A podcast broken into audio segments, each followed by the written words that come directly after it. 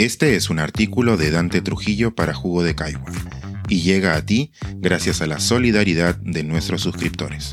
Si aún no estás suscrito, puedes hacerlo en www.jugodecaigua.pe. Un relato para marchar. Poca épica. Una hipótesis sobre lo que falta para que las calles se levanten. El propósito de estas líneas no será despotricar sobre el estado de la cuestión política, ni mucho menos ofrecer alternativas para superarla y revertirla. Nada que añadir respecto a lo primero. Los motivos del rechazo son compartidos por todo el mundo. Y tampoco a propósito de lo segundo, pues cualquier salida constitucional me resulta farragosa o esotérica. Lo que quiero poner por escrito son algunas ideas breves alrededor de un tema vinculado y casi tan presente. ¿Por qué, ante una calamidad tan extendida y manifiesta, la gente no sale a marchar a las calles? Acabo de oír en una entrevista a Pedro Cateriano decir que una razón podría ser el desánimo provocado por la pobreza y la inflación. No estoy para nada de acuerdo. Me parece que la angustia económica es más bien un poderoso acicate para el malestar ciudadano, casi una bomba de tiempo. Puede tardar, la gente es aguantadora, pero si llegase a estallar por ese motivo, los resultados podrían ser terribles.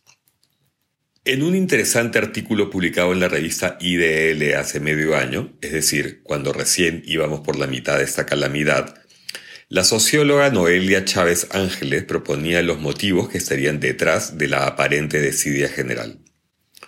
Cabe recordar que, al momento de publicar su texto, el Congreso no alcanzaba los niveles de miseria que hoy luce tan pancho. Chávez Ángeles, si no estoy equivocado, quien acuñó el nombre concepto Generación del Bicentenario, refiriéndose a los jóvenes que en noviembre del 2020 marcharon para sacar a Merino, y a quienes hoy, desde un cómodo paternalismo, exigimos que regresen a hacer lo que nos tocaría a todos, decía que, en primer lugar, siendo este un país de protestas reactivas antes que orgánicas, haría falta un profundo desacuerdo con el poder para entonces, febrero pasado, la autora consideraba que no se había dado un suceso que impactase más allá de la caída en las encuestas, y que solo se percibió un rechazo más o menos extendido cuando se nombró un gabinete demasiado conservador, misógino e impresentable como el de Valer. O sea, una insatisfacción tolerable para una sociedad acostumbrada a gobernantes de Morondanga. Sin embargo, podríamos pensar que desde entonces mucho huaico ha pasado bajo el puente. Los escándalos en el Ejecutivo y en el Legislativo son incontables e indignantes. La segunda razón, con la que concuerdo plenamente, sería que los encargados históricos de agitar el cotarro han sido organizaciones sindicales y progresistas, muchos de cuyos líderes se plegaron pronto ideológica e incluso laboralmente al gobierno. Algunos aún le tienen fe, otros se mantienen caletas por conveniencia y bastantes simplemente se hallan inactivos por tener rabo de paja.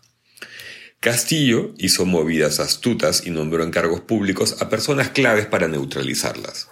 El antifujimorismo, no a Keiko por ejemplo, parece haber perdido fuelle.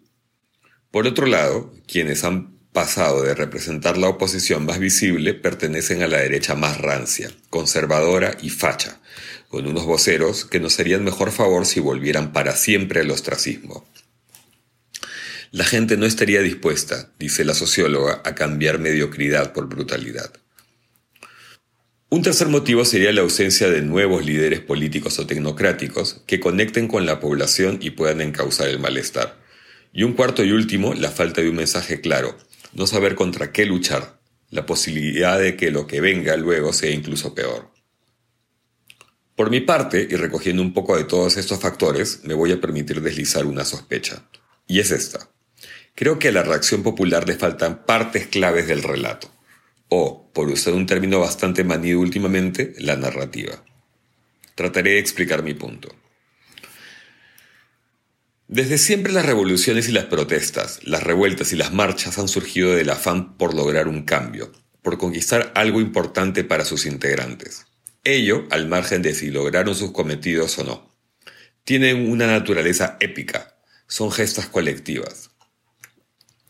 Desde la retórica aristotélica hasta la introducción al análisis estructural de los relatos de Roland Barthes, pasando por los estudios de Jacobson, Prop o Campbell, Quienes lo han estudiado mejor han evidenciado algunas características comunes en cualquier cuento. Por ejemplo, casi siempre hay un sujeto, héroe, príncipe, actante, da igual como lo reconozcamos, que ve amenazada su estabilidad, su casa, su reino, su vida, por lo que debe salir a la aventura y enfrentar uno o varios enemigos. En el camino recibirá la ayuda de algunos y se enfrentará a otros. Al final, tras sufrir una transformación, logrará su cometido o morirá en el intento. Una versión simplona del modelo actancial de Julien Gray más nos muestra que A hay un sujeto, B una misión, C una causa, quién o lo que lo impulsa, D un destinatario, E un ayudante y F un oponente. Eso funciona para el Nuevo Testamento y para Lightyear, así como para la Revolución Francesa o la Marcha de los Cuatro Suyos. A la protesta local le faltan oponentes y ayudantes claros.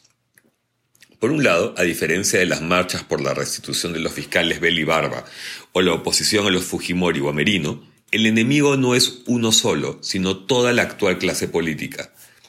No tiene una cara reconocible, como tampoco la tienen los facilitadores en quienes apoyarse y confiar. Dicho de otra manera, hay un pueblo que se siente amenazado, que sabe que debe hacer algo al respecto, que está dispuesto a dar batalla, pero es difícil salir a pelear si no se tiene claro contra quién, ni se sabe qué oportunidades tenemos de recibir apoyo, si no existen paradigmas, adalides.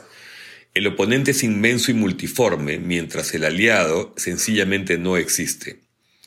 ¿Acaso por ello, y pese a reunirse el resto de los elementos del relato, la épica no levanta vuelo? Mientras no suceda ningún cambio y no podamos detestar mucho más a alguien en el gobierno o en el Congreso, y no aparezca un líder reconocible y alternativo, el Poder Judicial, me temo que las opciones son dos. O quedarnos como estamos, preguntándonos unos a otros por qué no salimos a la aventura de marchar de una maldita vez, o que el hartazgo simplemente rompa los diques y optemos por echar a como dé lugar a toda esa manga de corruptos e ineptos que tenemos por políticos. No estoy seguro de cuál será la alternativa que elijamos, pero creo que se revelará pronto y espero que se trate de la menos violenta. Estuve alejado seis meses de esta querida comunidad. Un par de proyectos personales secuestraron mi tiempo y simplemente me desbordaron. Agradezco a mis compañeros jugueros por no solo tolerar mi ausencia, sino incluso apoyarla sabiendo que era necesaria. A la veintena de invitados que me reemplazaron los viernes. Leyéndolos, solía pensar que quizá les vendría mejor a los lectores que yo persistiese en el silencio. Y en especial a aquellos que dijeron extrañarme. No importa si no es cierto, igual se sintió bonito. Gracias. Nos vemos el próximo viernes. ¿O no? Este es un artículo de Dante Trujillo para Jugo de Caigua y llega a ti gracias a la solidaridad de nuestros suscriptores. Si aún no estás suscrito, puedes hacerlo en www.jugodecaigua.pe.